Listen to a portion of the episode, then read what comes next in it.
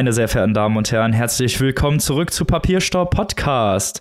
Nachdem wir jetzt die letzten vier Wochen die ganze Longlist besprochen haben, geht es heute zur Shortlist des Deutschen Buchpreises. Und natürlich stelle ich euch die ganzen Titel und die Diskussion nicht alleine vor, sondern habe wie immer meine liebsten, schönsten und besten Mitpodcasterinnen mit dabei. Mhm. Zum einen die Frau aus dem schönen Saarbrücken, die jetzt schon ganz krass darauf brennt, über die Titel zu sprechen. Die liebe Mecke. Salü! Und die Frau aus dem schönen Hannover, die auch schon ihren Stift gespitzt hat und den Boxhandschuh rausgeholt hat, die Monika. Hallo. Und auch er ist wieder dabei. Ein Mann, der nicht nur lobende Worte finden wird, sondern auch nicht so ganz lobende, um es mal ganz vorsichtig zu formulieren. Aus Münster, unser Robin. Hallihallo. Da sind wir wieder vereint.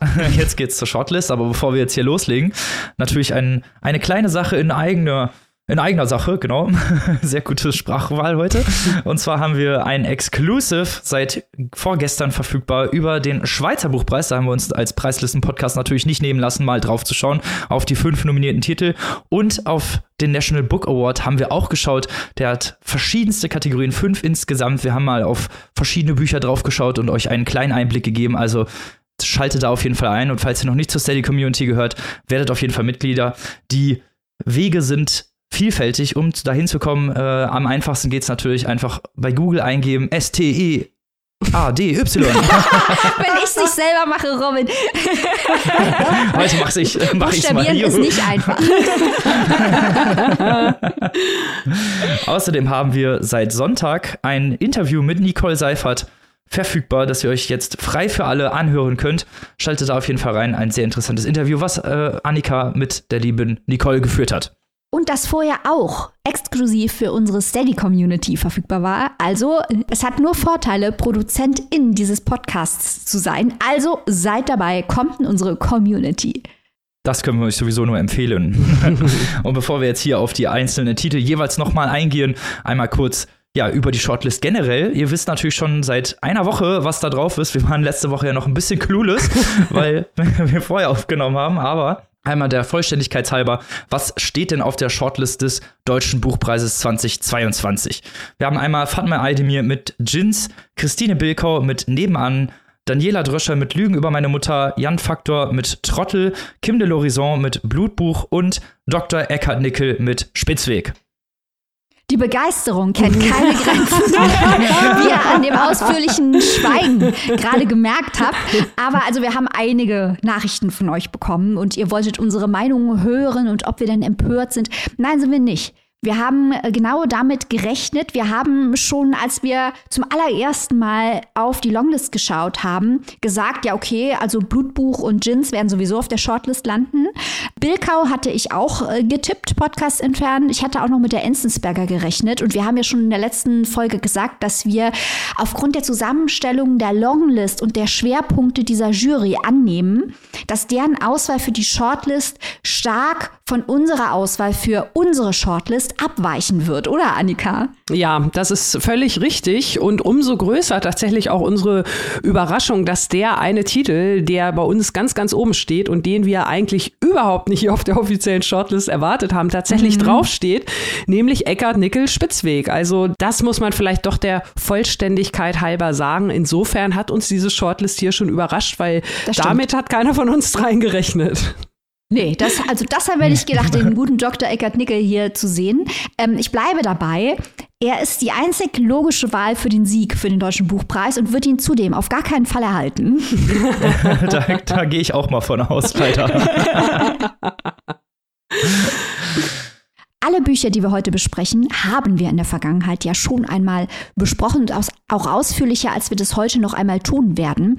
Was ist also der Mehrwert dieser Shortlist-Folge? Aufgepasst, wir arbeiten ja sehr gerne Tendenzen von Juries heraus, vergleichen die auch mit anderen Preislisten, anderen Juries in anderen Jahren und diskutieren erstens mal über den Charakter des Preises, in diesem Fall des Deutschen Buchpreises, zum anderen aber auch über die Kriterien, die man an Literatur anlegt festlegen kann. Was sind unsere Kriterien und was sind vielleicht die Kriterien, die hier angelegt wurden. Was ist berechtigt, was nicht? Welche Kriterien spielen inhaltlich eine Rolle? Welche ästhetisch? Was ist wichtig, was nicht? Deswegen werden wir diesmal bei den Büchern darüber nachdenken, was die Nominierung dieser Bücher und der potenzielle Sieg dieser Bücher über den Deutschen Buchpreis und die Schwerpunktsetzung in diesem Jahr aussagen wird. Also aufgepasst.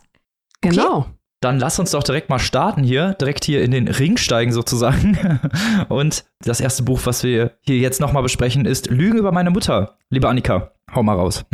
genau, ich stelle euch jetzt Daniela Dröscher vor. Lügen über meine Mutter hatten wir, Mike hat es gerade schon gesagt, wie alle anderen natürlich ausführlich.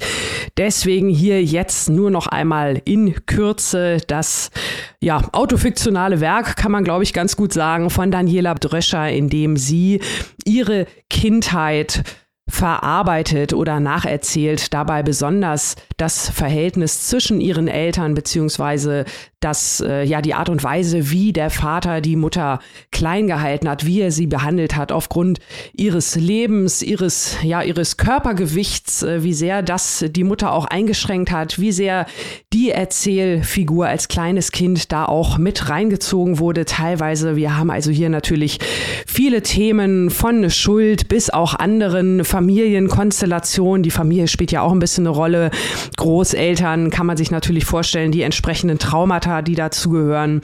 Wir haben äh, so ein bisschen klassistische Themen, auch mit der erweiterten Familie. Da geht es um Pflege, Kinder und ähnliches. Also da äh, spannt Daniela Dröscher einen schönen großen Bogen und das Buch ist allerdings, wir hatten es ja, muss man auch mal sagen, auch äh, kurzzeitig auf unserer Shortlist stehen. Wir haben ja die Bücher hier der Reihenfolge natürlich auch in den Sendungen vorgestellt. Es ist dann, am Ende musste es wieder weichen, aber es stand auch einmal drauf am Anfang. Also von daher passt das schon mal.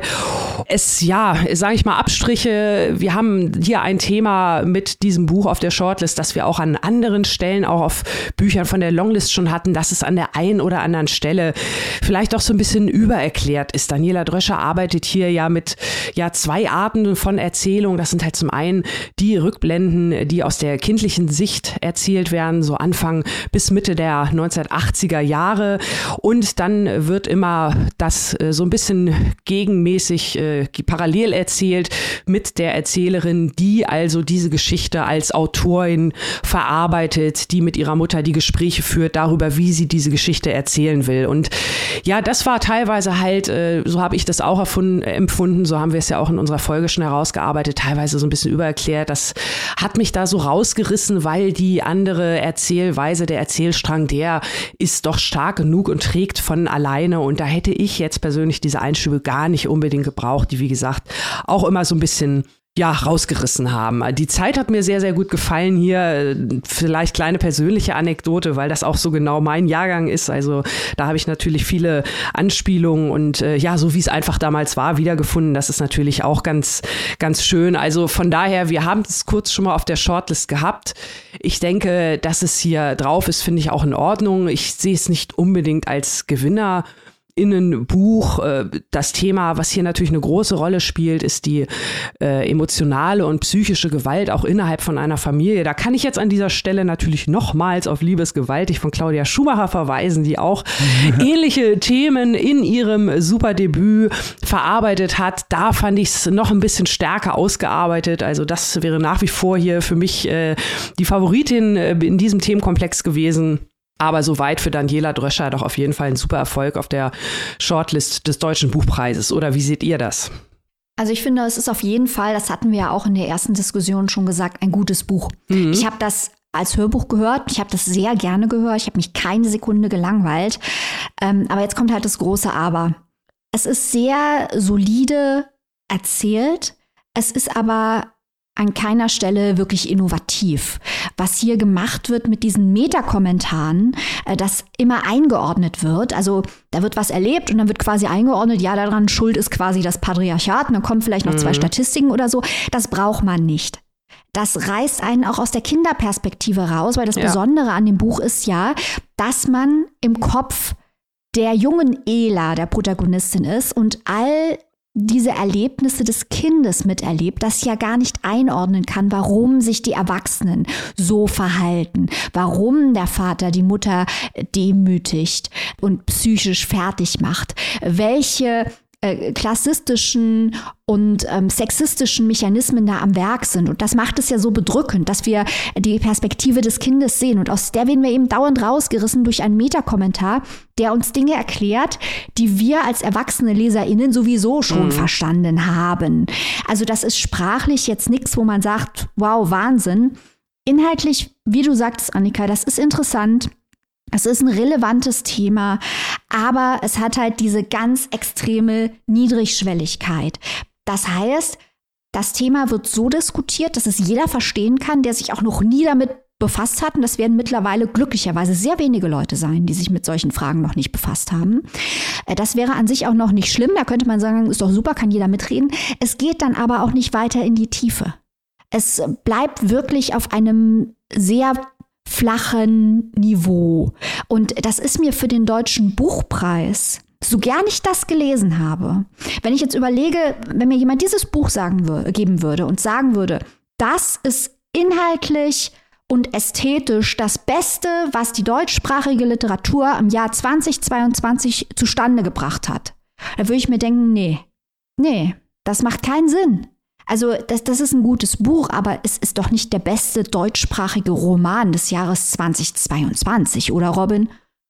Nee, sehe ich leider auch so. Also ich kann euch da wirklich äh, komplett nur zustimmen. Das hatten wir auch schon in der ersten Besprechung oder als wir das zusammen besprochen haben, ja auch schon rausgearbeitet, dass es halt eben leider doch ein bisschen sehr zugänglich ist und die Themen, die es verarbeitet, verarbeitet es zumindest. Da kommen wir gleich noch zu ja. anderen Büchern, die das ja. eben nicht tun. Aber immerhin werden die Themen tatsächlich auch aufs Tableau gebracht, auch verarbeitet, aber leider ein bisschen zu niedrigschwellig, ein bisschen zu zugänglich für unseren Geschmack, muss man natürlich auch dazu sagen. Ähm, aber ja, also wie du es gesagt hast, also wenn mir das jemand gesagt hätte, okay, das ist jetzt der Roman des Jahres, hätte ich auch auf jeden Fall mit mehr als einer Augenbraue gerunzelt. Also, weil das irgendwie nicht so wirklich das ist, was ich äh, von ja, einem Preis des, des Landes erwarte. Also von einem deutschsprachigen Literaturpreis des Jahres, der das beste Buch auszeichnet, würde ich mir auch ein bisschen mehr, ja, ein bisschen mehr äh, Feuer wünschen, sage ich ganz ehrlich. Also nicht, dass das Thema nicht wichtig ist, nicht, dass die Charaktere nicht gut gezeichnet werden, nicht, dass das in irgendeiner Weise schlecht gemacht wäre, aber es ist halt nicht das, was ich irgendwie von einem Roman des Jahres erwarte. Ein bisschen mehr ein bisschen mehr vielleicht auch experimenteller. Es muss nicht alles super experimentell sein, aber das ist halt, äh, ja, also Lügen über meine Mutter ist schon relativ konventionell. Äh, mhm. In der mhm. Erzählung, als auch in der Charakterstrukturierung, als auch in verschiedenen anderen Aspekten, die diesen Roman betreffen. Aber ich möchte auch nicht zu viel darauf rumhauen. Also insgesamt hat mir das Buch wirklich gut gefallen. Und ähm, aber ja, also man muss es ja in Anbetracht der Liste betrachten. Und da muss ich dann doch sagen, äh, fällt so ein bisschen abseits. Ich denke auch, was du gerade sagtest mit dem Feuer, Robin, mm, das erinnert mich daran, dass wir ja immer wieder auch gesagt haben, und da bleibe ich auch bei, dass dieser gesamten Liste, der ganz gesamten Longlist, der Wille zu verstören und der Wille zu provozieren und der Wille nach vorne zu gehen, auf den Tisch zu hauen und vielleicht auch mal zu laut zu werden, zu grell zu werden, zu krass zu werden, das Mutige fehlt. Und dieses mhm. Buch ist so ein bisschen ein Paradebeispiel dafür, weil das ist die Art der Literatur, die niemandem weh tut. Das tut niemandem weh, dieses Buch. Da wird auch das Buch sagt uns auch, dass es auf der richtigen Seite steht, tut es auch. Aber es ist diese Art von Buch, die auch zur kollektiven moralischen Selbstvergewisserung dienen. Und das ist mir dann auch als feministisches Buch für den deutschen Buchpreis zu wenig. Trotzdem ein, ein sehr gutes Buch und ich finde auch, wenn die Komposition der Gesamtliste anders gewesen wäre, finde ich es auch vollkommen legitim, das zu longlisten. Finde ich vollkommen legitim. Mhm. Auf einer Liste, die insgesamt anders komponiert gewesen wäre. Ja, ja. Wunderbar zusammengefasst. Ich möchte vielleicht nur noch ganz kurz eine Ergänzung machen. Maike, weil du auch gerade noch mal das Hörbuch ähm, erwähnt hast. Wir haben ja beide mhm. gesagt, dass diese Einschübe, diese Meta-Einschübe da immer so ein bisschen rausreißen. Äh, ich habe auch über weite Strecken das Hörbuch gehört. Das ist wirklich sehr schön. Ich habe aber teils auch gelesen.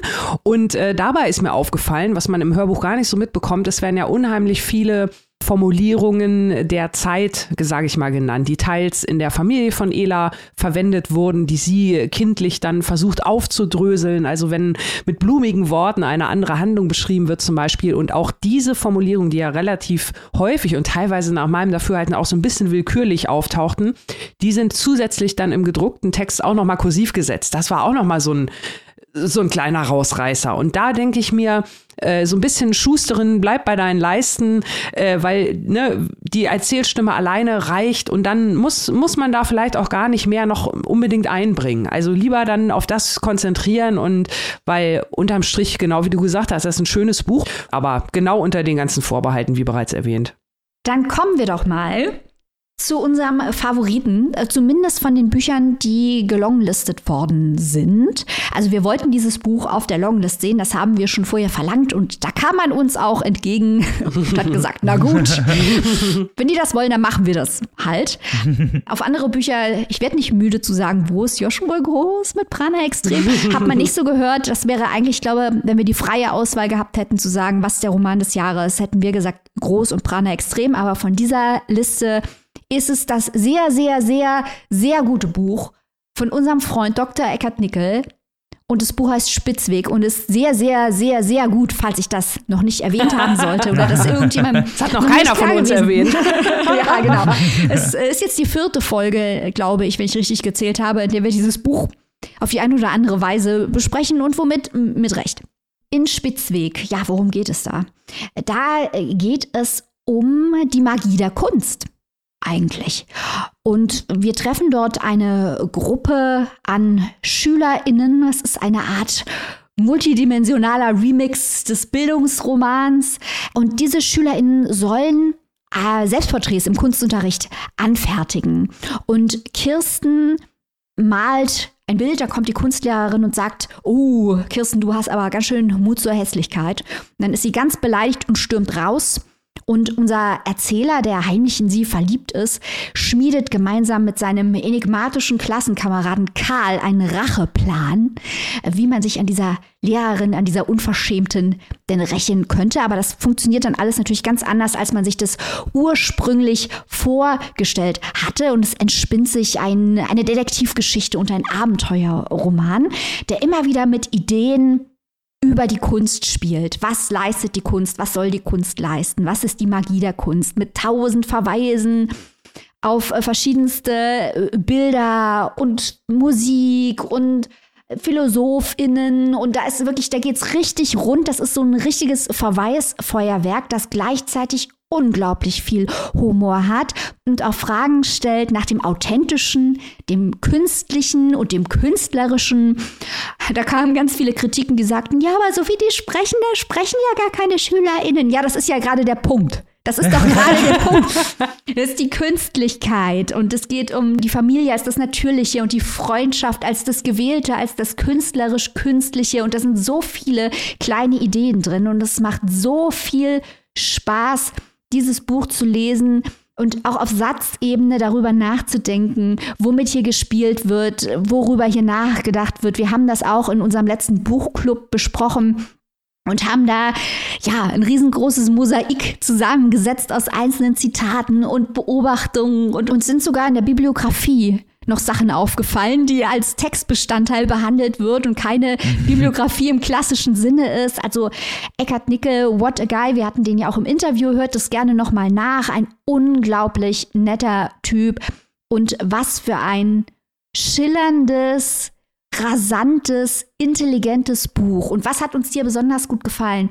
Hier wird eben ästhetisch wirklich was gemacht. Das ist nicht linear in Funktionalsprache runtererzählt, da werden wir gleich auch noch was haben, sondern die Sprache hier nutzt wirklich Ambivalenzen auch aus. Die macht künstlerisch was auf Satzebene und inkorporiert Bildbeschreibungen in die Geschichte, inkorporiert äh, einzelne Songversatzteile, Beschreibung von Kleidung, hat ganz besondere Verweischarakter und atmosphärischen Charakter. Das ist so gut komponiert und durchdacht und kommt auch nicht um die Ecke und sagt uns so, das hier ist meine moralische Textaussage, bitte stimmt mir doch jetzt mal alle zu. Das wäre diesem Buch hier viel zu unelegant und viel zu platt. Das hier ist ein feinsinniges Buch für GenießerInnen wie die drei Nasen von Papierstopp Podcast, oder?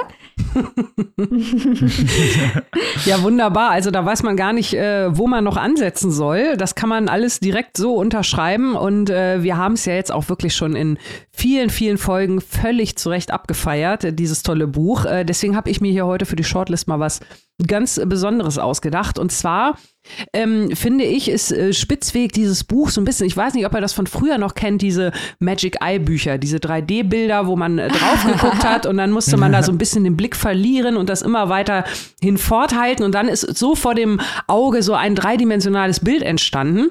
Nur Spitzweg ist die Update-Version 2.0. Das heißt, da sieht auch jeder, jede, die, die oder der das liest, ein ähm, passendes Bild sozusagen. Also mhm. je nachdem, mit welchem Vorwissen, mit welchen Interessen man da rankommt, äh, weil das hört sich natürlich erstmal alles, oh, Hochkultur und, und Kunst und Bildbeschreibung und so, das ist alles so gar nicht meins. Das macht nämlich nichts. Man kann das Buch wirklich auf viele Arten lesen und es ist halt einfach ein Heidenspaß.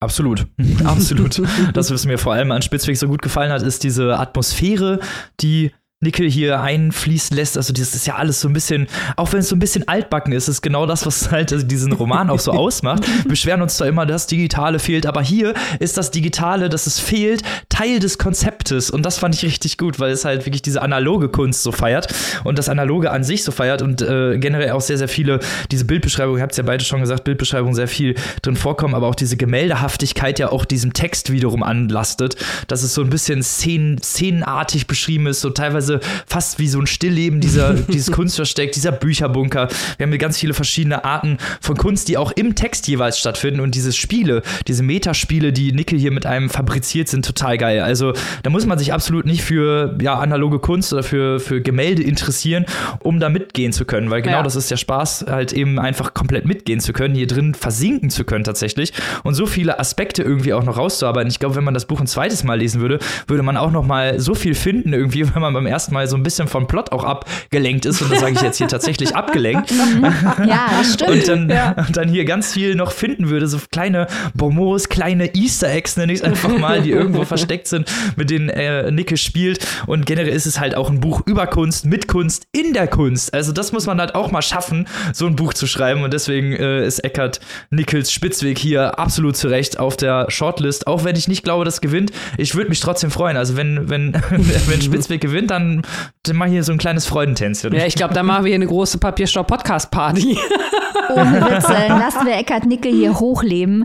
Das Buch ist so toll. Es ist, wie du sagst, Robin, es geht ums Zeigen und ums Verschwinden und eben darum, dass der Zauber der Kunst genau darin liegt, uns nicht auszubuchstabieren, was hier gemeint ist und uns das in Großbuchstaben um die Ohren zu hauen, damit es auch ja jeder verstanden hat, sondern dass es gerade in der, in der Interpretation und im Detail und im Subtilen liegt. Dieses Buch ist mega subtil.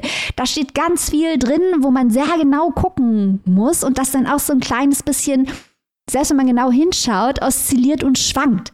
Und ich habe mhm. das so geliebt und was du eben noch gesagt hast, Robin, hat mich an ähm, zum, zum Digitalen, hat mich an etwas erinnert, was du im Buchclub gesagt hast. Da hast du nämlich gesagt, ähm, dass das Digitale anwesend ist als Leerstelle. Und ich finde, das stimmt total. Dadurch, dass es so offensichtlich weggelassen wird, zwei, drei Verweise zum Digitalen sind im Buch drin. Und zur Reproduzierbarkeit des Kunstwerks und so, da mhm. sehen die Philosophen schon gleich, wo das hingeht. Aber dass es eben so aggressiv abwesend ist das macht die Diskussion des Digitalen im Rahmen des Buches eigentlich unausweichlich. Und das ist die Art der, der intelligenten Themenverarbeitung, für die Eckhard Nickel steht. Mehr davon. Mega ist ja. das. Mega geil. das wäre doch mal ein Buch für den Buchpreis. Statement. Dann kommen wir schon zum nächsten Buch. Auch ein autofiktionales Werk, und zwar ist das Kim de l'Horizon mit Blutbuch. Blutbuch, ein ja, wir haben eine Erzählstimme, die sich Kim nennt, eine Ich-Erzählstimme, die diesen Text erzählt und vor allem über die Frauenfiguren der eigenen Familie berichtet, äh, über den schwierigen Weg, den sie hatten, auch teilweise Figuren, die verschwunden sind und äh, gar nicht mehr wirklich in der Historie auftauchen, also die teilweise aus der Historie getilgt wurden und ähm, diese Aufarbeitung findet über verschiedene Formen und verschiedene ästhetische Konzepte statt. Da haben wir äh, vor allem auch so die Großmutter, die Großmär, über die viel gesprochen wird, über die Mutter, verschiedene, verschiedene Großtaten, andere Mitglieder der Familie und auch andere Frauen, die hier teilweise immer mal wieder stattfinden und ihr harter Lebensweg. Zum anderen ist es auch eine, ein Buch über Identitätsfindung der Erzählstimme Kim, über die Kindheit mit sehr naturverbunden äh, und dann die non-binäre Identität, also diese non-binäre Erzählstimme Kim, wie sie überhaupt erst dazu gekommen ist, wie schwierig das ist, in, auch in der deutschen Sprache äh, eine non-binäre Existenz zu haben, weil eigentlich fast alles auch sehr, sehr viel mit Binarität, also mit binärer Sprache verbunden ist und ähm, auch immer mal wieder spielen, ja, das Schweigen der eigenen Familie eine starke Rolle, dieses Brechen des Schweigens durch eben diesen Text und auch Bildung äh, der eigenen Sexualität spielt eine große Rolle. Anhand einer Blutbuche wird hier auch so ein bisschen der Stammbaum der Familie erklärt. Also man merkt, hier sind sehr, sehr viele metaphorische Ebenen drin. Und genau deswegen habe ich diesen Text so gerne gelesen, weil es sehr experimentell über Erinnerungen schreibt, sehr als fragmentarisch, also sehr fragmentarisch generell gehalten ist, immer mal wieder wechselt, auch über die Großmutter, was mit ihr passiert ist, die jetzt übrigens auch an Demenz erkrankt ist, wieso die Erzählstimme Kim auch versucht, so mit der Oma nochmal die letzten, ja, beziehungsweise, also die letzten Erinnerungen noch heraufzubeschwören, bevor sie halt Demenz anheimfällt und auch sich in Anführungsstrichen mit ihr zu ja, anzunähern, anzunähern sozusagen. Die Sprache ist hier ein ganz, ganz wichtiges Thema. Also mir hat die Sprache insgesamt sehr, sehr, sehr, sehr gut gefallen, weil es halt doch auch teilweise recht experimentell ist und auch ein, ein wichtiges Mittel, um diese, ja, dieses Drücken in binäre Einordnung zu brechen. Da wird zum Beispiel anstatt Mensch, äh, anstatt Mann wird da häufig Mensch gesagt. Sowas fand ich total interessante Themen und dieses äh, Schreiben als Metamorphose, als Ausbruch, dass die Literatur halt extrem wichtig ist, um irgendwie seine eigene Identität zu zu bilden, als auch ähm, ja, Literatur generell wichtig ist für das Bilden des eigenen Ichs und auch für das Bilden des Ichs der Erzählstimme. Körperlichkeit fand ich auch einen interessanten Punkt, weil die Körperlichkeit ein extrem wichtiger Aspekt ist, natürlich nur nicht nur im Sinne der Identitätsbildung, sondern natürlich auch im äh, Sinne der, ja, das Erzählen der Person. Also häufig werden Personen über Körperlichkeit erzählt. Also zum Beispiel die Großmutter wird erst über die Hände geredet und dann über ihre Zähne und was die Zähne alles so ausgehalten haben. Und diese ganzen, ja, diese ganzen kleinen Bilder setzen sich tatsächlich auch sehr, sehr gut zusammen. Also da haben wir äh, gleich ein anderes Buch, was im Anschluss besprochen wird, wo das eben nicht der Fall ist. Aber in diesem Fall äh, setzt sich das finde ich, sehr, sehr gut zu einem wunderschönen Mosaik zusammen. Und ähm, auch wenn es ja, nicht so eine komplette, also es gibt keine komplette Aussagen über bestimmte Themen, sondern versucht die zu besprechen, versucht sie äh, für, für die eigene Erzählstimme auch äh, heraufzubeschwören. Also es ist nicht, dass dahinter irgendwie QED hintersteht, weißt du, Quod era demonstrandum und dann ist das mit diesem Thema abgehakt, sondern äh, es wird darüber halt eben philosophiert und wirklich sehr, sehr gut mit dem Text auch verarbeitet bzw. eingebracht. Generell hat mir der Rhythmus auch sehr gut gefallen. Also ich finde, dass dieser ganze Text hat eine sehr, sehr schöne Rhythmik. Also ich äh, war wirklich begeistert, muss ich sagen. Das überrascht uns nicht, ehrlich gesagt, lieber Robin. Ja, es ist, es ist, äh, du hast es wirklich nochmal sehr, sehr schön zusammengefasst. Ähm, das ist hier natürlich vor allem ein Buch, das brandaktuelle Themen anfasst und das auf eine mutige, auf eine frische Art, das auch mal dahin geht, wo es weh tut. Wir haben ja auch, auch da haben wir gleich noch ein mhm. Beispiel mhm. für, wir haben ja auch gerade das Thema Körperlichkeit ist ja eins, was eine große Rolle spielt oder immer wieder hochkommt und da kann es ja auch schnell mal in eine unangenehme Richtung gehen. Das ist bei Blutbuch auch teilweise der Fall, aber hier gehört es alles dazu und diese äh, diese, ja, dieses Gefühl, wie mag es sein, als non-binärer Mensch in einer Welt, die, auch wie du es gerade gesagt hast, sehr, sehr auf diese Binarität ausgerichtet ist, die eigentlich kaum was anderes kennen, sei es in der Sprache oder auch im Alltag. Das öffnet sich ja sehr, sehr, sehr langsam. Und diesen Zustand da, in diesem, ja, Limbo, man weiß es gar nicht so richtig, den setzt dieses Buch ja auch durch diese Struktur wirklich ganz toll um. Und ich denke, von daher freuen wir uns sehr, dass es einer der positiven Ausreißer ähm, hier auch auf der Shortlist ist, äh, die Maike ja auch gerade angesprochen hat. Also gerade diese Bücher, die auch mal dahin gehen, wo es weh tun und die uns auch mal auf die eine oder andere Art verstören oder sich zumindest dahingehend anschicken und sich nicht, äh, ja, dem nicht aus dem Weg gehen. Ja, auch hier hat mir der Mosaikcharakter gut gefallen. Ähm, ich habe hier eine Name-Dropping-Liste gemacht. Ich bin ja für sowas zu haben. Ne? Wir haben hier Bourdieu, Deleuze, Foucault, Derrida. Also äh, die ganze Sprachtheorie wird hier aufgefahren. Äh, wir haben Live Rand, wir haben äh, Eribor, wir haben Kracht, wir haben Usla. Also da geht's richtig ab. Also nicht umsonst wird da, äh, werden da die Wörter Faserland und Deutschboden genannt. Das sind schon mhm. sehr ungewöhnliche Wörter in einem Buch. Sicher nicht aus Zufall. Also ganz, ganz viele Bezüge zu Autoren, die wir interessant finden. Ähm, da ist richtig was los im Blutbuch. Ich möchte aber auch noch ein kleines bisschen Wasser in den Wein kippen. Alles, was ihr gesagt habt, ist natürlich richtig. Aber dieses Buch weiß auch, dass es an vielen Stellen scheitert und meandert und nicht funktioniert. Das sagt das Buch uns auch. Das ist mhm. übrigens eine Gemeinsamkeit mit Trottel, was wir gleich noch besprechen werden.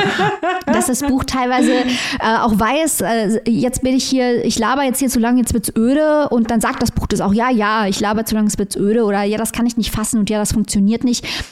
Man kann jetzt natürlich sagen, das ist eine wahnsinnige geschickte Art und Weise, sich aus einem Buch, das nicht funktioniert, rauszureden, indem man das als ästhetisches Prinzip verkauft. Das ist auch richtig. Ähm, also ich weiß jetzt nicht, ob das im Ganzen unglaublich gelungen ist. Das Buch ist kein Buch aus einem Guss. Andererseits ist das natürlich Teil des ästhetischen Prinzips, dass es eben äh, so verwachsen ist wie ein Baum, dass aus dem Stamm tausend Äste rauskommen, die schief und krumm in alle Richtungen wachsen und weil eben auch das Leben der Hauptfigur sich so gestaltet und ähm, die Hauptfigur eben versucht, eine Form zu finden für den Ausdruck der eigenen Identität. Das ist ja gerade das Thema des Buches. Das heißt aber, gleichzeitig ist es aber halt trotzdem wahr, dass es teilweise nicht funktioniert. Also es ist zum Beispiel ein Kapitel, das schwenkt direkt ins Englische rüber, komplettes Kapitel auf Englisch. Das tut gar nichts für das Buch, überhaupt nichts. Also das ist einfach sinnlos. Ich verstehe, was Kim de l'Horizon damit erreichen wollte, aber es funktioniert halt einfach nicht. Mhm.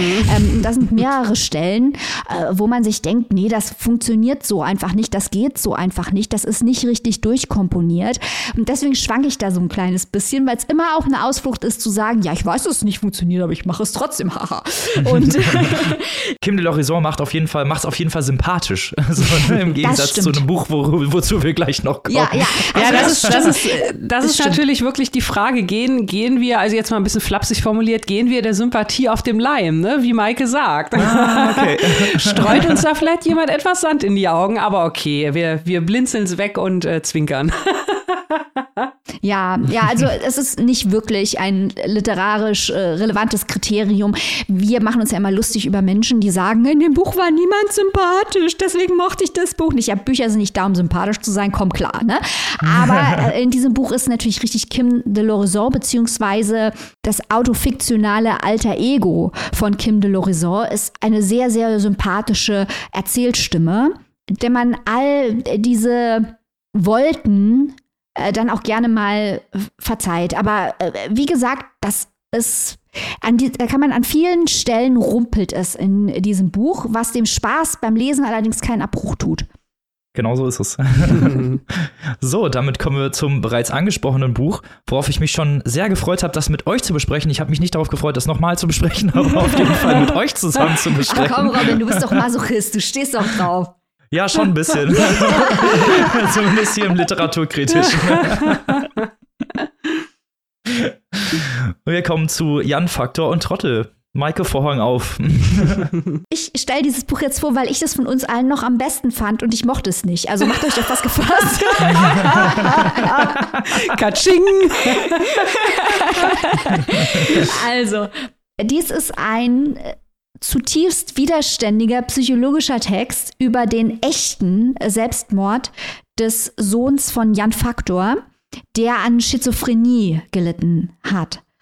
Und auch der Erzähler des Textes ist, eine alter, e, ist ein alter Ego von Jan Faktor, der viele Charakteristika mit dem echten Autor teilt. Er stammt aus Prag, kommt aus einer jüdischen Familie, zieht von Prag nach Ostberlin, ähm, wird dort Teil der unabhängigen Schriftstellerszene und heirat, heiratet eine ostdeutsche Frau.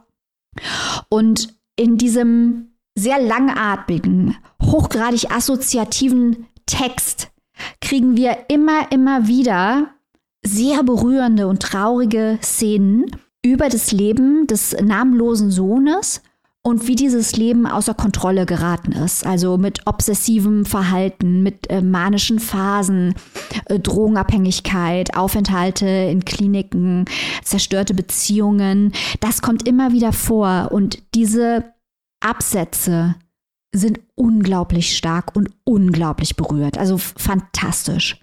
Kommen wir nun zum Problem. Das ist eingearbeitet in ein Erzählschwall, der wirklich fokussiert ist, vordergründig auf das Leben des Erzählers. Wir bekommen immer wieder diese Absätze über den Sohn zwischendrin serviert, aber vordergründig ist der Fokus auf dieses, diesem Leben des Erzählers, der eben aus Prag kommt, nach Ostdeutschland zieht. Und wir lernen was über den Kommunismus und wir lernen was über die DDR und die Szene dort und wie das war in Ostberlin. Und der Sohn ist immer anwesend, aber eher im Hintergrund, bis auf diese wenigen, eigentlich sind es im Verhältnis zum Gesamttext, wenigen Szenen, in denen der Sohn in den Fokus gerät. Und das alles macht aus Sicht der theoretischen erzählerischen Anlage auch absolut Sinn. Denn es geht ja hier um einen Erzähler, der versucht, den Selbstmord des Sohnes zu verarbeiten und ihn auch in Relation zu setzen zu seinem gesamten Leben. Und so wird es eben zu einer zerschmetterten autofiktionalen Autobiografie. Und das heißt auch, und hier sind wir schon wieder bei diesem Thema, dass der Erzähler weiß, dass er scheitern muss, weil er letztendlich überhaupt nicht in der Lage sein kann, seinen tiefen Schmerz, seine tiefe Trauer in Worte zu fassen. Also Jan Faktor hat zwölf Jahre an diesem Buch geschrieben und sagt selbst immer wieder, dass dieses, dieser Text gescheitert ist. Und ähm, der Erzähler im Buch versucht, seine Traurigkeit mit Humor auszubalancieren. Und dieser Humor schlägt sich häufig nieder in einer sehr ungewöhnlichen Sprache, in Wortspielen, in absurden Dialogen, in äh, Szenen, die eine leichte Anlehnung haben an David Foster Wallace, weil sie ein Metakommentar über die Textfunktion sind und was ist wichtig und was nicht, wird immer wieder in Metakommentaren diskutiert. Und wie sollte der Text strukturiert sein, um eben die entsprechende Erfahrung wirklich zu fassen. Also eine klassische postmoderne Sprach- und Textkritik ist in diese Erzählung eingewoben. Und das Resultat ist ein riesengroßes Durcheinander, aber mit Absicht, weil es eben den komplizierten, vielschichtigen Prozess des Trauerns abbilden soll. Und ob der Humor, der hier vorkommt, das wird gleich sicher ein Thema sein bei Annika und Robin. Deswegen nehme ich das mal vorweg. Ob der lustig ist oder nicht, ist am Ende wahrscheinlich auch eine Frage des persönlichen Geschmacks, muss man der Ehrlichkeit halber sagen. Ich fand es unfassbar mhm. nervig. Aber ich, das ist, glaube ich, auch ein bisschen persönlicher Geschmack. Und ich muss zugeben, so sehr ich die theoretische Anlage dieses Textes bewundere, so sehr habe ich mich abseits von den Szenen, in denen wirklich der Sohn direkt besprochen wird und sein Leben, unglaublich gelangweilt. Ich fand diese experimentellen Teile sehr abgestanden. Das habe ich alles schon mal, Stichwort David Foster Wallace, das habe ich alles schon mal woanders gelesen. All diese Ideen, die habe ich schon mal mehrmals anderswo gesehen und die werden mir hier nochmal in einem weiteren Aufguss serviert. Das ist eine klassische postmoderne Meta-Meta-Textdiskussion, die aus meiner Sicht wenig Charmantes hat. Hier ich fand auch die dauernde Betonung, wie schlecht der Text ist, innerhalb des Textes, äh, unglaublich prätentiös, sehr schnell. Das wurde sehr schnell sehr unangenehm. Und ich habe mich in vielen Stellen, außerdem mit dem Sohn, habe ich mich auch stark gefragt, warum mich das denn jetzt interessieren soll. Also so ein kleines bisschen wie bei Vlogs, diese Alltagsbeschreibungen. Ich will nicht sagen, dass es an sich keinen Wert hat. Aber da muss ich nochmal mit dem alten Argument kommen. In einem Jahr, wo x Bücher erscheinen von jungen ostdeutschen Stimmen über die Baseballschlägerjahre und diese Bücher auch zu wirklichen politischen Diskussionen führen, wie wir unser Land wahrnehmen und in welchem Land wir leben wollen und über das Verhältnis zwischen Ost und West im Jahr 2022, ein solches Buch und Vlogs auf die Liste zu setzen, ich verstehe das einfach nicht. Ich, ich verstehe es wirklich überhaupt nicht, warum man da sowas findet und nichts über die Baseballschlägerjahre, wenn wir schon über Ost und West sprechen. Ich finde, das sollten wir auf jeden Fall. Das ist äh, sehr relevant, sehr interessant, sehr spannend. Der Erzähler bezieht sich immer, also bezeichnet sich immer selbst, äh, wie der Titel schon sagt, als, als Trottel und auch der tote Sohn ist ein Trottel. Und ich habe das gelesen als eine äh, Metapher, die in dieser Traurigkeit verankert ist, weil wir alle gestrandet sind in einem absurden Leben und alle bis zu einem bestimmten Grad hilflos sind angesichts dessen, was uns im Leben so passiert. Ich bin sehr, sehr hin und her gerissen, wie ihr jetzt schon merkt, bezüglich dieses Buches. Will es nicht abtun als ein schlechtes Buch oder so, äh, aus den Gründen, die ich jetzt hoffentlich erfolgreich dargelegt habe. Aber ich muss sagen, dass es mir gar keinen Spaß gemacht hat, es zu lesen. So, jetzt habe ich mich hier aber mal genug abgemüht. Annika, spring mir zur Seite. Ja, also erstens mal wirklich alle Daumen hoch für deine äh, gewohnt sehr, sehr ausgewogene und faire Rezension und Besprechung. Ich kann dem inhaltlich komplett äh, zustimmen, vor allem dem literaturkritischen Teil, muss dann aber deinen letzten Teil, also ich muss da tatsächlich doch noch ein bisschen mehr draufhauen, äh, aus, aus ganz äh, persönlichen Gründen. Also, aber ich möchte auch, auch erstmal vorwegschicken, dass natürlich dieses gesamte Thema diese gesamte Prämisse so ein bisschen, ja, für mich auch schon so ein zweischneidiges Schwert ist. Also als wir damals die Longlist gesehen haben und diese Kurzvorstellung der Bücher, als wir uns erstmals näher mit diesen Titeln befasst haben, da ist mir das hier also gleich ins Auge gesprungen, dass äh, der Autor hier ähm, sei, den Suizid seines äh, kranken Sohnes irgendwie als Shame, Trottel, irgendwas äh, verarbeitet. Das, also das fand ich schon von, von Beginn an ein bisschen strange. Aber nichtsdestotrotz äh, kann ja so oder so enden. Und äh, natürlich ist das ein, ein unfassbar wichtiges und schweres Thema und man merkt dem Buch natürlich auch an, wie das dem Autor bis heute nahe geht. Logischerweise, ne? ich meine, sein Sohn und die Krankheit und die ganzen Beispiele, die auch ähm, beschrieben sind, was du auch gerade sehr gut herausgearbeitet hast, das geht einem natürlich nahe und äh, gar keine Frage. Jeder geht damit anders um und wenn für Jan Faktor das hier das Outlet ist, um das irgendwie besser verarbeiten zu können. All the power to you, Jan, Daumen hoch. Nichtsdestotrotz sind wir hier halt der literaturkritische Post Podcast und ich muss wirklich unterm Strich sagen, also ich bin auch überhaupt nicht mit diesem Buch zurechtgekommen. Wie gesagt, die ganzen strukturellen Gründe hast du gerade schon genannt. Ich möchte, du hast es angerissen, den Humor nochmal explizit erwähnen. Also Langeweile, alles klar, prätentiös und so weiter, aber dieser Humor auch wirklich der ein Großteil dieses Buches ausmacht, hat mich auch überhaupt nicht erreicht. Also auch unangenehm, äh, wie du schon gesagt hast, viele Witze, wo ich einfach gar nicht so richtig wusste, wie kann ich das denn jetzt auch verstehen und deuten? Und auch hier wieder der Vergleich. Das hatten wir teilweise bei Gabriele Riedler auch. Da haben wir letzte Woche drüber gesprochen, dass auch da teilweise der Humor, der Zynismus, wo man manchmal so ein bisschen denkt, ah, ne, darf ich das überhaupt jetzt noch so lustig finden, vertreten oder so? Oder in welche Richtung geht das denn eigentlich? Das hatten wir da auch. Da hat es zum Denken, zur Diskussion, zur Konversation angeregt. Hier bei Jan Faktor finde ich es wirklich einfach nur störend und unangenehm. Und ich habe auch hier wirklich bei dem Buch, und das ist mir so in der Form auch noch gar nicht ähm, passiert. Ich habe mich hier bei diesem Buch grundsätzlich auch überhaupt nicht so richtig abgeholt gefühlt. Also nicht nur, dass ich mich nicht angesprochen gefühlt habe oder nicht, nicht willkommen, auch da. Ne? Die Gründe für Bücher, die zu schreiben, sind ja vielfältig und natürlich hat man nicht immer potenzielle Lesende im Blick, aber hier hatte ich eher so das Gefühl, dass ich irgendwie so überhaupt keine Rolle für gar, nichts äh, spiele. Ich weiß nicht genau, wie du sagst, für wen ist dieses Buch, wer soll sich daran wiederfinden. Ähm, ich fand es dann da wirklich auch gerade in Verbindung mit dem Humor sehr, sehr alte männerlastig äh, und wenn dann auch irgendwie so gar nicht äh, gegendert wird oder Sprachwitze über Gendern gemacht werden, sollte eigentlich auch keine Rolle spielen. Aber hier zählt es da noch zusätzlich auf diesen eh schon merkwürdigen Eindruck ein. Und äh, von daher, also ich konnte mit diesem Buch ja leider überhaupt nicht warm werden. Die wenigen Passagen über den Sohn, die sind so gut versteckt da in seitenlangen Ergüssen über Architektur und Themen. Wirklich, man hat das Gefühl, da hört sich einfach jemand gerne selbst reden. Auch da wieder, wenn das die Art seiner Verarbeitung ist, ne, das kritisiere ich gar nicht, aber ich, ich konnte das wirklich nicht ertragen auf Dauer. Also für mich war es eine große, große Mühe, dieses Buch durchzuarbeiten. Und äh, wenn wir sagen, einige Bücher sind deutlich zu niedrigschwellig, also dann schlägt das ja hier schon irgendwie ins komplett andere Gegenteil aus.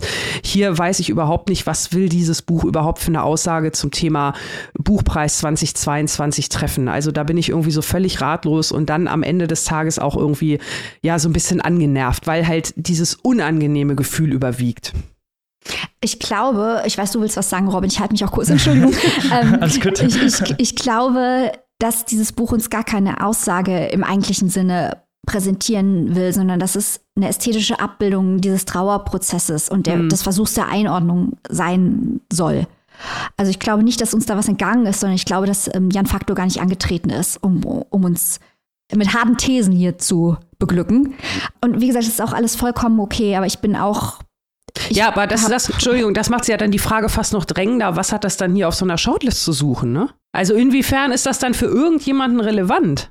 Ich glaube, dass wenn es gelingen, aus unserer Sicht gelingt es ästhetisch ja nicht. Mhm. Und ich glaube, wenn es ästhetisch gelingen würde, wäre das genug. Also dann würde ich sagen, es ist, ja. wenn jemand es schaffen würde, so eine komplexe, emotionale Extremsituation ästhetisch überzeugend in einen Text zu gießen und das auch noch mit der eigenen Ost-West-Biografie zu verbinden, dann würde ich sagen, Daumen hoch. Das mhm. würde mir reichen.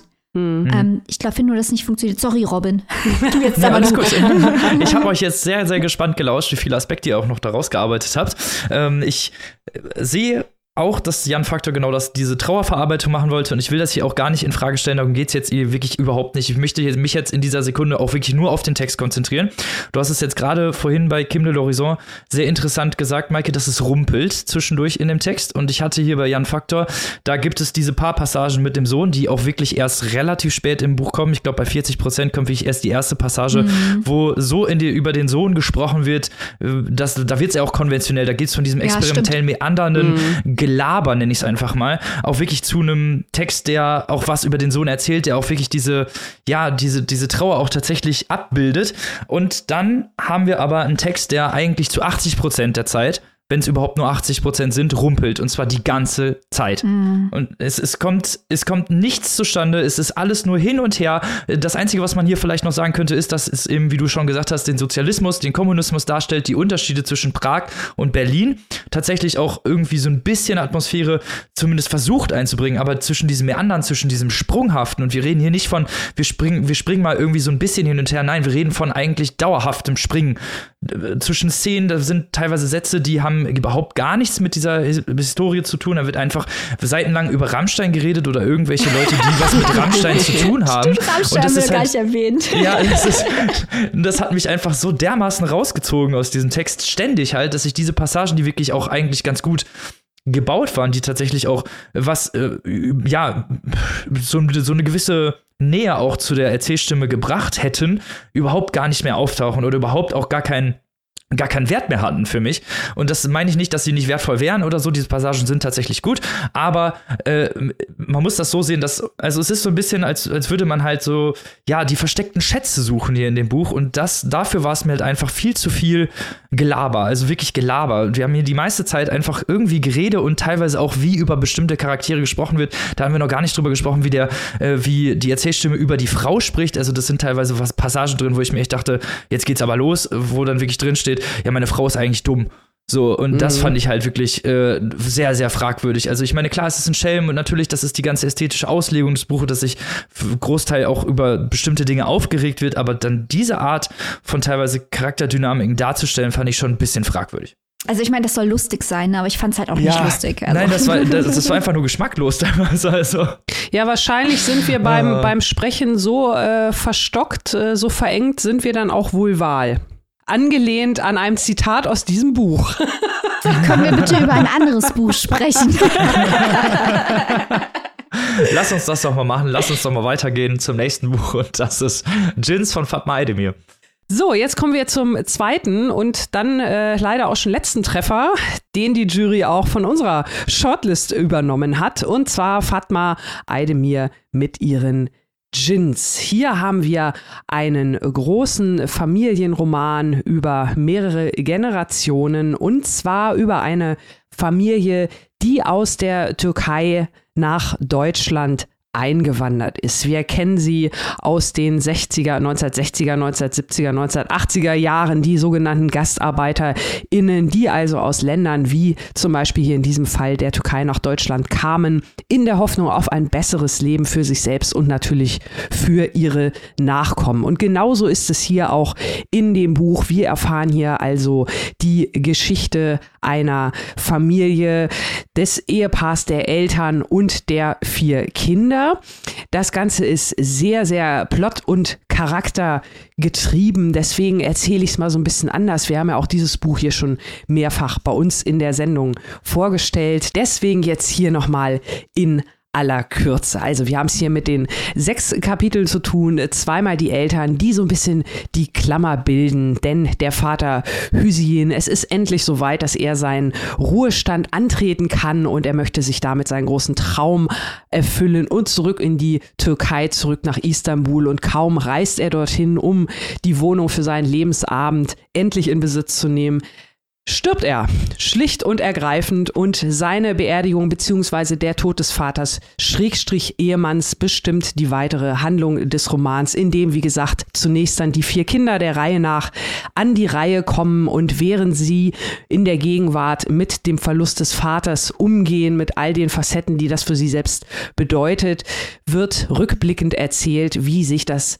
Verhältnis des jeweiligen Kindes mit dem Vater oder mit den Eltern überhaupt auseinander dividiert. Und äh, die Charaktere sind auch alle sehr, sehr schön trennscharf geschildert. Ähm, das hat auch Fatma Aydemir spannend aufgebaut. Das erste Kind ist zum Beispiel Ümit, der ja mit seinen 15 Jahren noch relativ naiv ist, sage ich mal so ein bisschen, der dann auch entsprechend noch so ein bisschen harmlos in das Buch einführt, obwohl er da gleich an so einen ganz skurrilen Psychodoc gerät. Äh, sehr interessanter Seitenplot. Es geht weiter mit den anderen Kindern, die halt alle ja, auf andere Art und Weise sozialisiert wurden. Sefta, die älteste Tochter, noch in der Türkei, die anderen Kinder dann überwiegend dann in Deutschland, in dem äh, Land der verheißungsvollen Zukunft. Wie diese Kinder dort dann aufgewachsen sind, immer natürlich mit der Herkunft im Blick, mit der Herkunft aus der Türkei und der Herkunft auch noch äh, von anderen Seiten der Familie, die totgeschwiegen wurde, denn Schweigen ist natürlich ein ganz, ganz großes Thema neben Schuld das hier durch die verschiedenen Charaktere durchdekliniert wird. Und natürlich auch der große Teil, der hier auch die deutsche Geschichte betrifft und was das Buch hier für mich auch so gut macht. Denn natürlich, wir haben es ja häufiger schon gesagt, äh, gerade hier Geschichten, die eindringlich und eindrücklich, und das macht Fatma Eidemi hier, wichtige zeitgeschichtliche Epochen auch aus Deutschland ähm, nacherzählen. Und wir haben ja jetzt auch gerade schon mal anhand von Trottel nochmal erwähnt, äh, DDR, Baseballschlägerjahre, das ist ein spannendes Thema und natürlich auch die 1990er zum Thema Rassismus. Äh, da wissen wir auch, da haben wir auch in letzter Zeit häufiger drüber gesprochen. Das ist natürlich auch ein wichtiges Thema und das wird hier auch nochmal aus ganz anderer Perspektive Perspektive, nämlich aus der Familie mit dem Migrationshintergrund beleuchtet. Und das gehört natürlich genauso zu Deutschland dazu. Und äh, wie die Kinder auch hier mit diesem Rassismus auf unterschiedliche Art und Weise umgehen, wer ist Täter, wer ist Opfer, das arbeitet Fatma Aydemir also wirklich gut raus und am Ende rundet das Erzählkapitel der Mutter nochmal ab, wobei die Elternkapitel beide auch in der zweiten Person Singular geschrieben und dann kommt nochmal der titelgebende Djinn oder die titelgebenden Djinns ins Spiel. Das vielleicht noch mal so in aller Kürze ein kurzes persönliches Shoutout sei mir an dieser Stelle noch geschattet. Äh, ich habe das ja von bei Daniela Dröscher schon mal erwähnt. Da hat mir das Zeitkoloриtische sehr, sehr gut gefallen der äh, mittleren 80er Jahre. Hier ist es, geht es ja so bis ins, bis in die späten 1990er Jahre rein, die Erzählung von Fatma Aydemir. Und auch da fand ich das wirklich gut, gut umgesetzt. Äh, die Zeit, äh, ja, man hat die Zeit wirklich gut gespürt. Das hat mir auch gut gefallen. Von daher, ja, so weit erst nochmal in Kürze zu Jins. Wie fandet ihr es? Ich finde diese Idee der Jins, die ja zentral ist für das Buch, die fand ich äh, brillant. Weil da heißt es an einer Stelle im Buch, äh, sind alles, was wir komisch finden, anders, unnatürlich. Wenn jemand nicht dem entspricht, was die meisten Menschen als normal empfinden, heißt es schnell, der und der ist von einem Djinn besessen. Mhm. Und das ist eine Erfahrung, die ja die Familie nicht nur in Deutschland macht, dass sie geadert werden, dass sie als fremd wahrgenommen werden, sondern das ist ja eine Erfahrung, die dann irgendwann vor allem die jüngeren Kinder auch gegenüber ihren Eltern machen und gegenüber ihrem, den, den Menschen in ihrem Heimatland machen, weil sie dann anders sozialisiert sind. Mhm. Und das ist alles super schlau dargestellt in dem Buch. Ich muss auch sagen, ich habe das wahnsinnig gerne gelesen obwohl es hardcore konventionell erzählt ist, muss man jetzt mal sagen. Das ist eines mhm. dieser Bücher, die konventionell erzählt sind, die aber ihren eigenen Klang haben und denen man auch bis zu einem gewissen Grad verzeiht, dass sie natürlich ihre politische Botschaft sehr unsubtil äh, auf einem großen Plakat vor sich hertragen. Aber Annika und ich, ähm, wir erinnern uns an die 90er. Wir haben da auch vor Aufnahme dieser Sendung äh, drüber gesprochen. Und selbst wir haben mitbekommen, dass es da so war. Und wir sind bekanntermaßen nicht betroffen von Rassismus in Deutschland. Äh, aber auch wir können Geschichten erzählen äh, von türkischen MitschülerInnen und so weiter, wo wir alles Mögliche erlebt haben. Die 90er waren so. Die waren wirklich mhm. so. Und das haben selbst wir als Kinder in den 90ern begriffen. Und ich finde es ganz wichtig, dass es hier ähm, wie du sagtest, Annika, mit so viel Zeitkolorit und äh, so wahrhaftig festgehalten wird aus der Perspektive von Fatma Aydemir selbst, die selbst die Tochter von sogenannten GastarbeiterInnen ist. Und ähm, ich muss aber sagen, spätestens seit dem Hakan-Kapitel, das ist einer der Brüder, ist äh, für mich das Buch ein bisschen außer Kontrolle geraten. Weil dann fing es für mich an, sehr offensichtlich zu werden, dass hier auch Talking Points abgearbeitet werden. Nicht, dass die nicht wichtig wären. Nicht, dass ich nicht mit Fatma Aydemir oder äh, den Positionen der Figuren im Buch teilweise äh, übereinstimmen würde. Aber gerade, ich finde, das letzte Kapitel hat sehr, sehr viel kaputt gemacht, weil man da wirklich den Eindruck hat, okay, das ballern wir jetzt noch rein, das ballern wir noch rein und auf einmal vieles unglaublich unplausibel wurde. Man hatte das Gefühl, einen sehr sozialrealistischen Roman zu lesen, bis zu dem Hakan-Kapitel und vor allem das letzte Kapitel hat dann so viele Elemente, die man eigentlich fantastisch nennen muss, dass ich mir dachte, das ist jetzt schade. Das ist schade. Warum, warum diese gezwungenen Zufälle, die komplett äh, unplausibel sind? Dann kommt am Ende noch ein Thema rein. Annika hat das kommen sehen. Ich habe das überhaupt nicht kommen sehen, aber ich finde es auch unnötig. Das fand ich ein kleines bisschen schade. Also dieses Buch, es hat mir irrsinnig viel Spaß gemacht. Aber ich finde es, unterm Strich kann man auch wahnsinnig viele Punkte finden, die man handwerklich bemängeln konnte. Aber ich mochte das Buch trotzdem. So. Ja, mich freut es schon mal, dass es euch so gut gefallen hat. ähm, was mir am, am, meisten gefallen hat, ich weiß, ich wiederhole mich jetzt vielleicht von den Folgen, wo wir es vorgestellt haben, aber äh, vor allem diese Dynamiken, die entstehen, auch die einzelnen Figuren, die auch wirklich teilweise eine eigene Sprache haben, wo man dann wirklich jedes Mal wechselt und dann halt auch, es ist konventionell erzählt, aber trotzdem haben sie einen eigenen Ton und diesen eigenen Ton fand ich total gut eingebracht, weil man dann auch was über die eigene Familie erfährt und auch über die eigenen Sichtweisen, dieses, ich nenne es mal Framing, also diese Frame, die Frames, die die eigenen Kinder über ihre Eltern haben und über mhm. ihre, ihre, ganze Familie, die auch teilweise ganz, ganz anders über ihre Familie nachdenken, als das ein anderes Geschwisterteil oder die Eltern tun würden. Ja. Und ja, diesen Aspekt fand ich total gut gemacht, wenn man so ein ganz gutes Porträt über die Familie kriegt von den einzelnen Leuten. Da haben wir auch wieder so ein 3D-Bild, was sich ja sehr viel ändert durch eben diese einzelnen Familienmitglieder.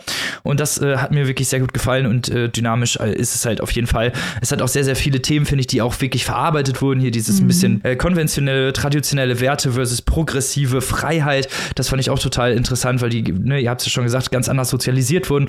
Ähm, total spannend und auch natürlich in einer, in einer, in Anführungsstrichen, in Deutschland halt in einer westlichen, relativ offenen Gesellschaft groß werden und dann auch ganz, ganz andere Aspekte haben, als das teilweise dann später ähm, Figuren haben, die in der Türkei geblieben sind. Was ich jetzt hier überhaupt nicht irgendwie negativ oder positiv darstellen möchte, sondern einfach nur die Unterschiede sehr, sehr gut klar gemacht haben und auch die Themen tatsächlich besprochen haben.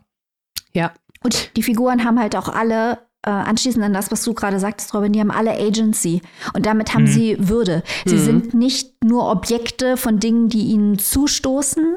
Ähm, sie sind nicht äh, reine Opfer, um irgendwelche Dynamiken zu illustrieren, sondern die haben alle eine gewisse Handlungsmacht, was im letzten Kapitel, und das fand ich gut am letzten Kapitel, auch sehr erfolgreich thematisiert wird. Was ist eigentlich die Handlungsmacht, die man hat vor dem Hintergrund der eigenen Sozialisierung? Das wird nicht eindeutig beantwortet und das wird, wie das aber angesprochen wird, das fand ich ähm, sehr, sehr gut.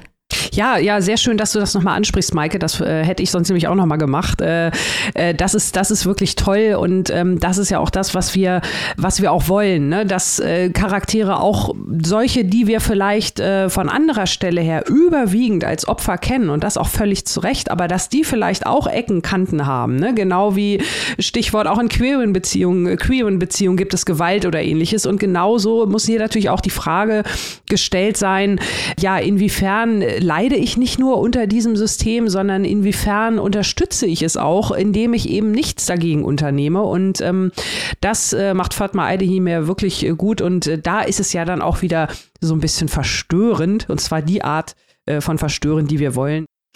Also ich finde nicht, dass das Buch in allen Aspekten äh, funktioniert. Aber genau wie bei Kim de l'Horizon ähm, verzerrt man das dem Buch, weil das Buch so mitreißend ist und schlau ist. Mhm. Auf jeden Fall. Ob wir das über das letzte Buch, was wir jetzt hier vorstellen wollen, auch noch sagen können? Fragezeichen, ich denke eher nicht.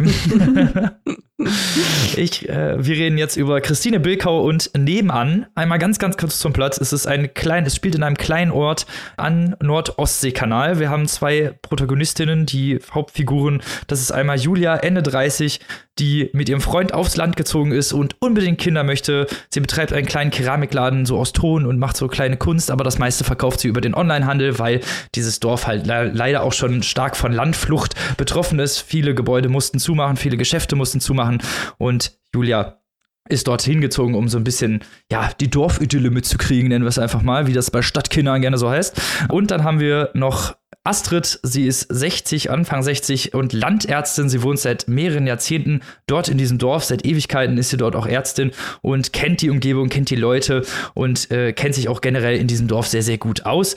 Äh, ihre Tante ist dement und sie muss sich so ein bisschen um sie kümmern. Dadurch lernt sie dann zufällig auch Julia kennen. Der ganze Plot ist aufgehangen davon, dass es eine Familie gibt, die neben Julia wohnt, die ist verschwunden, was zu Verwirrung führt und konspirativen Theorien, die dort gesponnen werden. Und ob diese Familie wieder auftaucht, werde ich natürlich nicht verraten. Aber generell spielt das Buch sehr, sehr stark alt mit Leerstellen, hat aber auch so unglaublich viele Themen, die hier irgendwie reingebracht werden, aber überhaupt nicht besprochen werden. Wir haben hier äh, Landflucht, habe ich ja gerade schon gesagt, dann ganz viel Klimawandel, Plastikverschmutzung, das spielt immer mal wieder eine Rolle oder kommt immer mal wieder vor, wird aber nie wirklich irgendwie angesprochen. Dann haben wir Ident Identitätspolitik und den Rechtsruck auf dem Land, auch diese Landflucht, die damit zu tun hat, wo dann Leute aufbegehren und sagen, ah, was ist denn mit den ganzen Migranten, obwohl es da gar keine Migranten gibt. Und äh, dann auch so diese Hilflosigkeit gegenüber eben dieses, ja, dieser Landflucht gegenüber dieses Dorfes, was überhaupt nicht weiß, was es dagegen machen soll. Und auch dann Mutterschaft oder fehlende Mutterschaft, in diesem Fall von Julia, die auch in allem irgendwie, ja, Leerstellen sieht, Familien sieht und sagt, ah, das möchte ich gerne. Und dieser Wunsch, dieser unbedingte Wunsch spielt auch immer wieder eine starke Rolle. Generell ist das Ganze aber extremst konventionell erzählt. Also wirklich bis auf den letzten Bissen ist das so dermaßen konventionell durchgearbeitet. Wir haben irgendwie Charakterstrukturen. Ich habe teilweise so ein bisschen das Gerüst hinter diesem Roman gesehen und dachte mir, okay, da wollte jemand eine Dorfidylle schreiben und dann gleichzeitig aber mal eben alle tagespolitischen Themen da reinpacken, die es gerade eigentlich so zu bieten hat und gleichzeitig aber auch nichts damit machen. Einfach mal ansprechen und gut ist. Äh, das ist, hat eine ganz, ganz simple Symbolik und auch teilweise wirklich, ja, Sätze, die eigentlich auch nichts ins Nichts führen. Also dieses Buch hätte auch locker 50 Seiten weniger sein können. Wäre aber trotzdem noch. Nur 50? Ja, ja das hätte hat doch schon nicht so viele. also ich weiß generell, aber hat dieses Buch irgendwie einfach nichts zu sagen.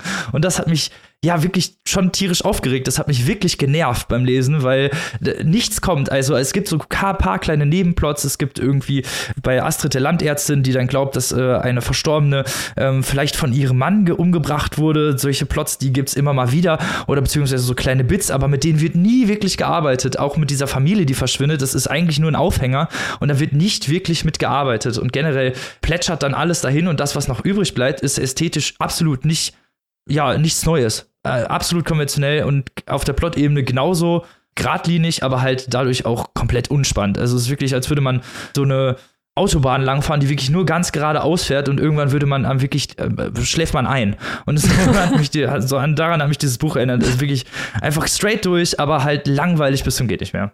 Robin, ich bin ja froh, dass du nirgendwo gegengeknallt bist beim Lesen ja. dieses Buches und dass du noch in einem Stück bist.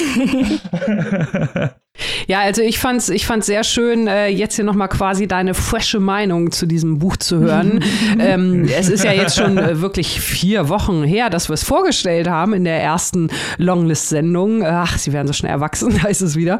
Und äh, tatsächlich äh, haben wir da auch äh, ja ziemlich äh, hin und her diskutiert, beziehungsweise ja, was heißt hin und her diskutiert? Also wir waren ja uns ziemlich schnell einer Meinung, warum es doch genau wie du sagst relativ langweilig und äh, auch, äh, ja, auch da wieder die Art von niedrigschwellig ist, die wir hier nicht unbedingt erwarten. Äh, das könnt ihr nochmal alles ganz, ganz genau in der Folge nachhören, unsere Argumentation dort. Ich möchte hier nur noch mal ganz kurz eine Sache erwähnen. Gerade weil es jetzt schon vier Wochen her ist, dass wir dieses Buch besprochen haben. Man überlegt ja dann, was ist jetzt noch so vor allem übrig geblieben. Und äh, du hast ja die für mich auch äh, wirklich im Vordergrund stehenden Themen des Buches hier äh, sehr schön rausgearbeitet. Das ist ja zum Beispiel, also mir war es auch ganz eindeutig zu viel Mommy-Content. Gerade dieser, ja, fast schon Wahn, in den äh, Julia sich da reinsteigert, äh, mhm. sich unbedingt äh, selbst ein Kind, ja, selbst ein Kind austragen zu wollen und das gleichzeitig vor diesem Konflikt äh, Stichwort ähm, ich bin nachhaltig, äh, Klimawandel ist ein großes, großes Thema, auch ja in dem Zusammenspiel mit ihrem Freund. Und dass dieses Thema ja bis auf die einmalige Erwähnung der Negierung komplett negiert wird in diesem Buch, was für mich das größte Konfliktpotenzial des gesamten Plots überhaupt ausgemacht hätte. Das halte ich diesem Buch heute immer noch so ein bisschen vor. Und ansonsten, wie du sagst, viele, viele Themen, Themen Konfetti hatten wir es, glaube ich, genannt. Den tollen Begriff hat Maike mhm. geprägt, äh, aber nicht, nicht wirklich viel dahinter. Maike, ich, ich gebe ab an die angeschlossene Saarbrückerin. ja, also ich kann Münster und Hannover nicht so viel hinzufügen, denn ihr habt natürlich vollkommen recht. Dieses Buch ist derartig, also ich weiß gar nicht, wo ich anfangen soll. Die Sprache kann gar nichts. Also kein eigener Ton, nicht innovativ, Funktionssprache, absolut konservativ, absolut langweilig. Ich hätte ein Problem, wenn man mich auffordern würde, die Sprache zu beschreiben, weil sie so farblos ist, weil sie so durchschnittlich ist. Durchschnittlich ist, glaube ich, das Wort für dieses Buch. Wir haben dieses Themenkonfetti, da werden Themen angesprochen. Diese Themen werden auch auf aggressive Art und Weise angesprochen, sodass auch wirklich der letzte Haha, Trottel versteht, äh, worum es hier eigentlich geht. I see what you did. Ja, ne, gut. Äh, also wirklich äh, absolut. Und dann wird es auf einem auf niedrigstem Niveau äh, gehalten. Auch das, die Art der Literatur zur kollektiven Selbstversicherung, das interessiert mich einfach nicht. Das ist mir ästhetisch zu langweilig, ganz einfach, weil es ästhetisch gar nichts bietet. Also es gibt eine Diskussion darüber, ob dieses Buch subtil ist. Entschuldigung, wenn dieses Buch subtil ist, dann ist aber wirklich ein Vorschlaghammer subtil. Also ich, nichts an diesem Buch ist subtil. Es sagt mir, was, was es will in, in jedem Satz und das ist das Hauptgefühl, das man einfach hat, ist diese endlose Langeweile. Es ist so langweilig. Unglaublich.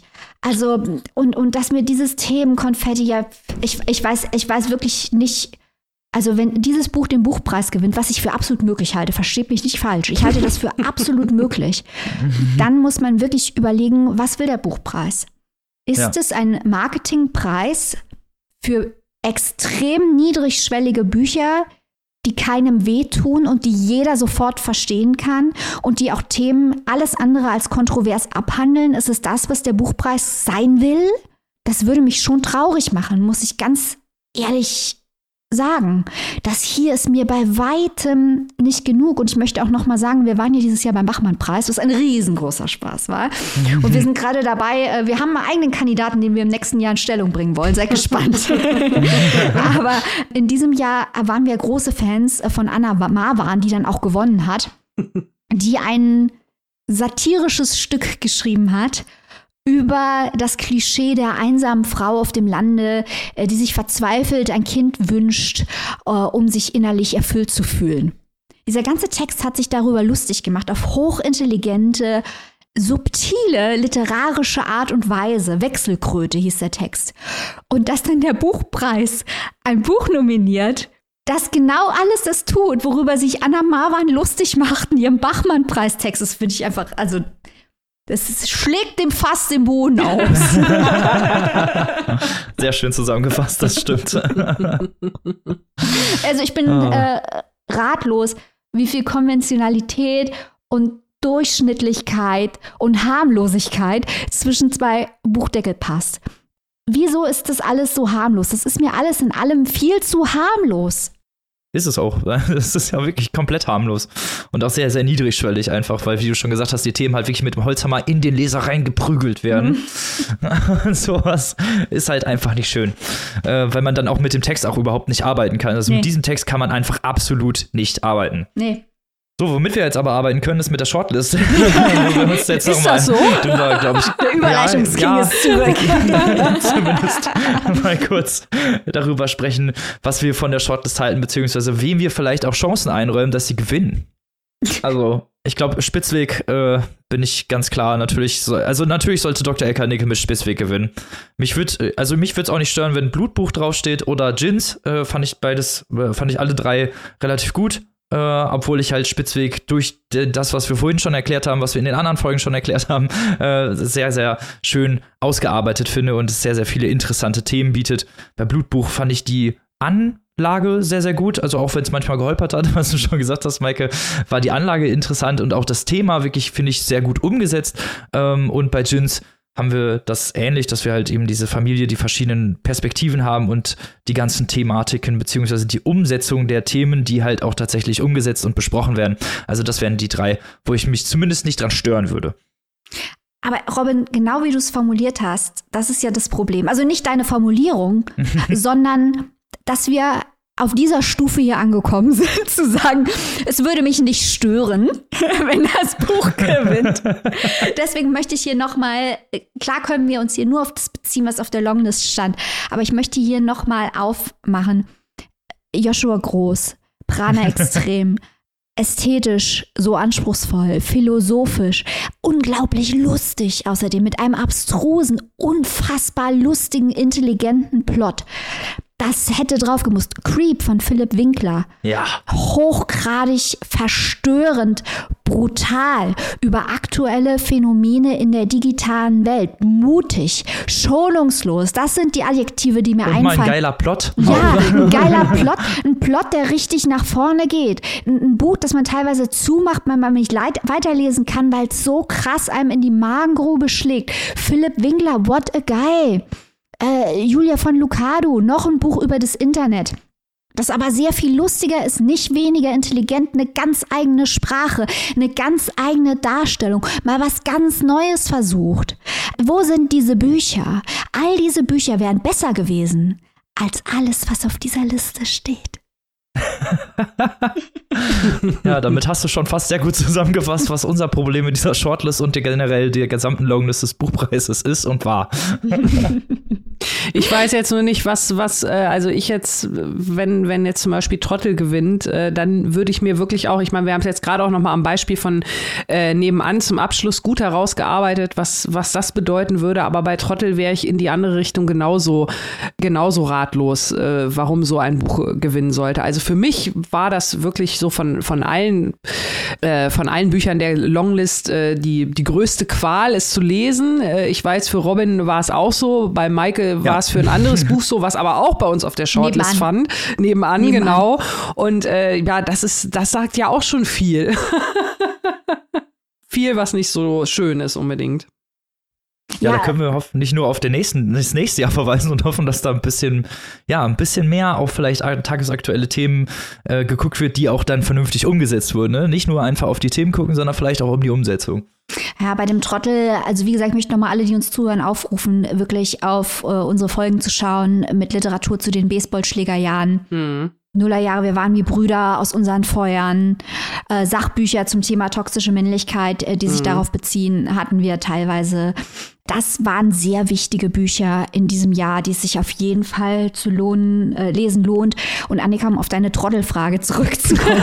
Das einzig Gute an Trottel ist, dass man solche Sätze sagen kann. Ja, ja. Ähm, Wir werden auch äh, nicht müde. das, ja, ohne Quatsch. Das ist aber so ein kleines bisschen, dann sind wir beim blaue Frau-Problem. Ja. Im letzten Jahr haben wir ja bei Antje Ravik-Strubels Gewinn über blaue Frau haben wir auch so ein kleines bisschen gerätselt, weil das für uns ein Buch war, das äh, in die Kategorie Oberstudienratsliteratur fällt. Also Literatur für Leute, die sich gerne beim Lesen sehr schlau fühlen. Nichts gegen Oberstudienräte, ne? Äh, Die finden wir gut generell, aber das nutzen wir jetzt nur als, als Begriff, um auf, auf das Klischee äh, des alten weißes, weißen Mannes, der vorm Kamin sitzt, im Tweedjackett und Rotwein trinken, das liest und sich schlau fühlt, zu verweisen. Das ist, was wir damit meinen. Mit Monokel. Und mit Monokel, genau. Und wir möchten aber Bücher, die uns, wo uns das Monokel aus dem Auge fällt. Das sind die Bücher, die wir möchten, vor lauter Schreck. Das möchten wir. Wir möchten bitte verstört werden. Das wäre dann die Richtung Trottel. Äh, Die Art der Literatur, die sehr selbstgewiss am Ende vom Tag ist, äh, die die eigene ja, die sich, die, die, die Selbstwahrnehmung sehr aggressiv vor sich herträgt, äh, mit der unsere Fremdwahrnehmung zumindest mal nicht übereinstimmt. Und äh, von daher ist, glaube ich, äh, die Trotteloption nicht zu vernachlässigen, Annika. Ja, ja, ja. leider ja, nicht, ja. leider nicht. ich würde auch nebenan tatsächlich Chancen einrechnen, weil es halt eben ganz viele Themen anspricht.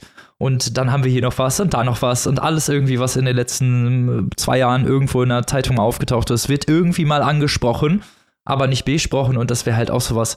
Ich glaube, da wären wir wieder bei dem Ante ja, Ravik Strubel Ding, dass es halt ja nicht wirklich, nicht wirklich durchgearbeitet ist. Mhm. Ja, das ist es. Es äh, winkt mit Metaphern und diese Metaphern führen uns nirgendwo hin. Nee. Ins Nicht, Nirgendwo. nicht mal bis nach nebenan. Oh. Oh. Uh. Wir können nicht nur trotteln, nein, nein. Schlechte Wortspiele So. sind unser Geschäft. Genau. So, damit kommen wir doch mal zum Ende. Wir haben jetzt alle neuen Titel nochmal besprochen. Wir hoffen, dass ihr viel Spaß hattet bei der Durchsprechung. Wir wollen natürlich nochmal, bevor wir hier zum Ende kommen, auf unsere tollste, schönste und beste Community verweisen, die uns unterstützt mit finanziellen Mitteln, mit Liebe und Leidenschaft. Und dafür wollen wir euch natürlich ganz besonders danken, liebe, liebste Community. Und heute haben wir jemanden, dem wir auch ganz besonders nochmal mit einem Shoutout danken wollen. Genau, und zwar ist das Markus Grundner. Dir ganz herzlichen Dank für deine Unterstützung und dass du Teil unserer Community und unserer Produzentinnengruppe bist. Und ihr anderen, worauf wartet ihr noch? Tretet bei, join the community, sucht uns auf Steady, Papierstau, ihr findet uns, wir freuen uns auf euch. Nehmt euch ein Beispiel an Markus. Genau. Genau. Und natürlich sind wir nächste Woche wieder mit einem tollen Exclusive da. Was da drin ist, sage ich noch nicht, aber es geht um kurze Kurzgeschichten Uh. von uns geliebten AutorInnen. Vielleicht kommt da ja jemand vor, den wir die ganze Zeit auf der Longlist schmerzlichst vermisst Uh. haben. Und der in der wunderschönen Stadt Hannover residiert und den wir von hier aus jetzt mal ganz herzlich grüßen wollen. Genau das machen wir. Und wir grüßen euch natürlich auch, liebe, liebste Hörer und Hörerinnen. Wir hoffen, dass ihr nächste Woche wieder zahlreich dabei seid. Da geht es dann wieder zu, in Anführungsstrichen, normalen Folgen. geht es nicht mehr um den Buchpreis, sondern wir haben wieder drei tolle Bücher für euch am Start. Und bis nächste Woche. Gehabt euch wohl, lest was Gutes und auf Wiederhören. Tschüss. Tschüss.